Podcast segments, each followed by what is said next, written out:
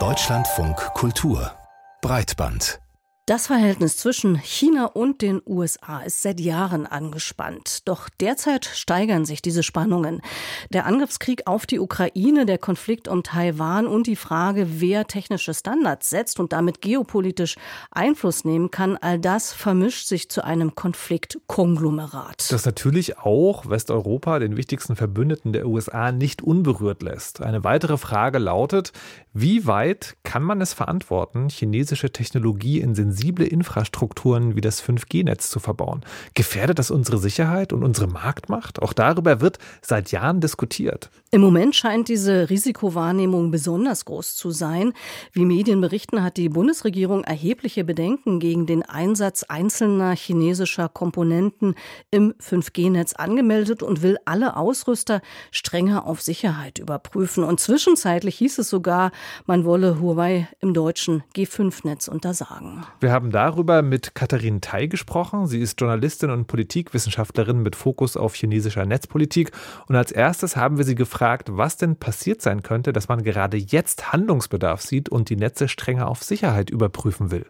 Es gab ja jetzt eh schon diesen Plan, dass es diese Sicherheitsüberprüfung geben soll. Und es wirkt jetzt so, als ob das dieser Prozess im Endeffekt im Hintergrund läuft und man jetzt so ein bisschen zu dem Schluss gekommen ist, okay, das ist jetzt das, was wir machen sollen, das ist jetzt die Lösung. Aber es war eigentlich schon klar seit längerem, dass jetzt äh, wegen dieser Sicherheitsüberprüfung das BSI durchführen sollte, dass da irgendwie eine Entscheidung gefällt werden müsste, was jetzt mit diesen Bauteilen gemacht wird. Inwieweit ist es denn Huawei derzeit erlaubt, in deutschen 5G-Netzen vertreten zu sein? Gibt es da irgendwelche Einschränkungen oder können sie ungehindert dort äh, verbaut werden? Ich weiß nicht, ob es gar keine Einschränkungen gibt, aber sie werden auf jeden Fall verbaut. Bisher ist es erlaubt gewesen, aber es gab ja eben dieses IT-Sicherheitsgesetz 2.0, in dem dann eben eingefügt wurde, also 2021, dass bestimmte Komponenten überprüft werden müssen durch das BSI. Und das war eben damals schon relativ klar, dass es da auch einfach stark um Huawei geht, weil es diese ganzen Sorgen schon gab. Und das heißt, da wurde 2021 quasi diese Grundlage geschaffen. Aber das heißt, diese Komponenten von Huawei sind auch in deutschen Netzen schon verbaut. Aber wenn es da so ist, stellt sich ja schon die Frage, sind denn diese Bedenken gegenüber Huawei, CTE und Co. in technisch kritischer Infrastruktur überhaupt berechtigt? Naja, also Bedenken, klar, ne? Also Nationalstaaten benutzen irgendwie Firmen, die sie im Zweifel beeinflussen können, auch für ihre nationalen Interessen. Das haben wir ja auch mit Snowden und so schon gesehen. Das ist an sich erstmal nichts aus der Luft gegriffen. Das Problem mit Huawei ist ja, dass jetzt immer wieder über so diese Idee von Backdoors und so geredet wird. Und da gibt es, soweit ich das auf dem Schirm habe, immer noch keinen konkreten Fall davon. Das heißt, es ist eher so eine Sache von, naja, wir haben jetzt da nichts konkret gefunden, aber wir machen uns halt Sorgen. Und ich denke, ein anderer wichtiger Faktor ist auch, das merkt man gerade sehr bei vielen Diskussionen auch zu China, ist natürlich, dass diese ganze Erfahrung mit Russland und Russlands Angriff auf die Ukraine sehr stark gerade im Kopf ist bei den Leuten.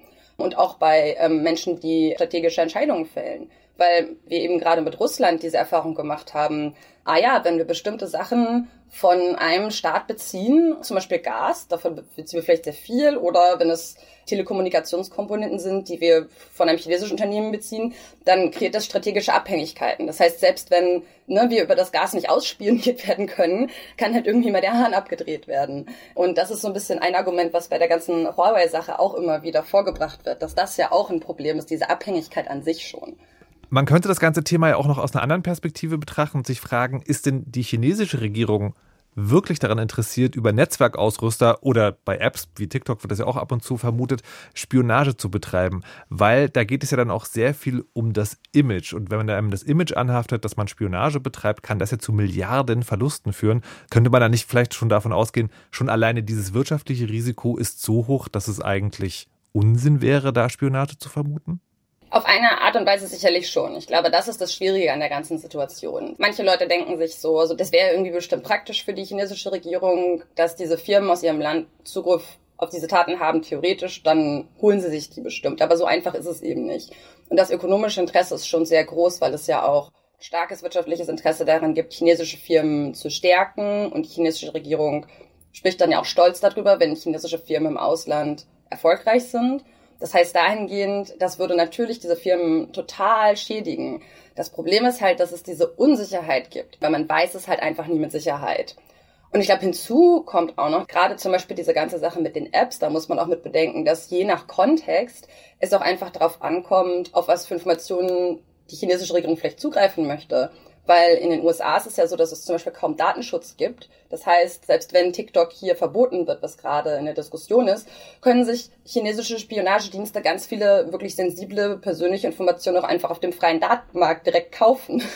Also es gibt vielleicht gar nicht so einen guten Grund, zum Beispiel eine App so Spionage zu betreiben, weil es vielleicht einfach andere Möglichkeiten gibt, die chinesische Unternehmen nicht in die Bedrohung bringen.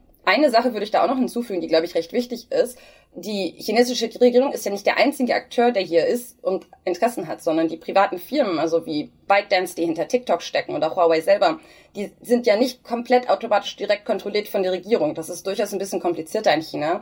Das heißt, die Unternehmen selber haben natürlich auch, die haben Profitinteressen, die wollen sich nicht mit der Regierung verderben, aber gleichzeitig wollen sie natürlich im Ausland Profite machen. Wir haben aber auf dem europäischen Markt ja auch Firmen, die Profite machen wollen. Ähm, ich denke mal an Nokia oder Ericsson, die äh, relevant sind für diesen Markt.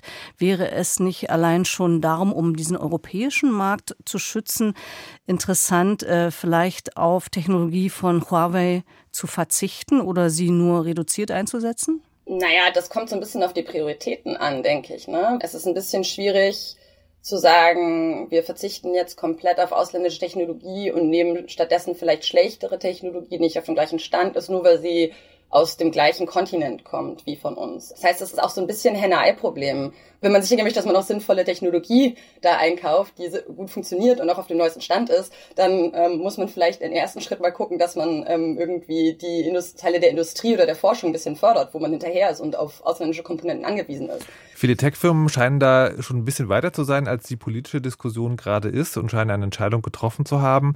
Die haben sich ja in den letzten Dekaden auf China zur Herstellung ihrer Produkte verlassen.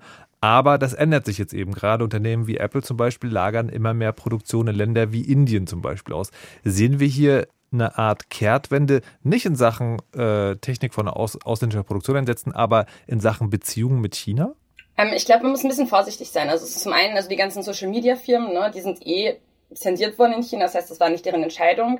Das mit der Produktion, mein Eindruck ist schon, dass es da so ein bisschen Umdenken gibt, weil einfach auch die politische Situation in China deutlich schwieriger geworden ist in den letzten paar Jahren. Es herrscht mehr Unsicherheit. Lange herrschte so ein bisschen der Eindruck, dass man sich darauf verlassen kann, dass die chinesische Regierung Wirtschaftswachstum durchaus priorisiert. Und auch wenn es eben autoritärer Staat ist, dass so ja, es wird schon so ein bisschen rational irgendwie entschieden, wenn es um Wirtschaft geht und so. Aber auch dieser Lockdown in Shanghai war sehr krass für viele Leute, weil das nicht unbedingt so erwartet wurde. Und einfach auch die Restriktionen, gerade so die Einreiserestriktionen der letzten drei Jahre, da für ausländische Firmen recht krass waren. Das heißt, da ist einfach so eine gewisse Desillusionierung schon da. Gleichzeitig ist es aber auch eine Regierung, die immer noch an vielen Stellen wirtschaftliche Sachen priorisiert. Und dann kommt natürlich auch noch so die Frage hinzu, inwieweit kann man überhaupt die Produktion auslagern? Weil es gibt immer noch so ein bisschen diese Vorstellung, dass China so ein Billigland ist und sowas. Aber gerade so Niedriglohnsachen, also zum Beispiel so Textilien und so, sind aus China schon zunehmend ausgelagert worden, auch in den letzten paar Jahren. Da sind jetzt einige Sachen, die sind eher Hightech und ich persönlich weiß gar nicht, ob man alles davon oder wie viele Anteile davon man überhaupt ohne weiteres ähm, in andere Länder auslagern kann. Es bleibt kompliziert und es gibt keine einfachen Antworten. Die Journalistin und Politikwissenschaftlerin Katharin Tai war das zum Zusammenspiel von Huawei und westlicher Technologie und Infrastruktur. Wir danken für das Gespräch und möchten die Gelegenheit nutzen, um auf unsere letzte Sendung zu verweisen. Die Diskussion um die technologische Abhängigkeit und damit verbundene Gefahren zieht ja gerade weite Kreise. Erst letzte Woche haben wir uns mit dem möglichen Verbot von TikTok auf Diensthandys offizieller Stellen beschäftigt. Die passende Podcast-Folge von Breitband finden Sie in der DLF Audiothek-App.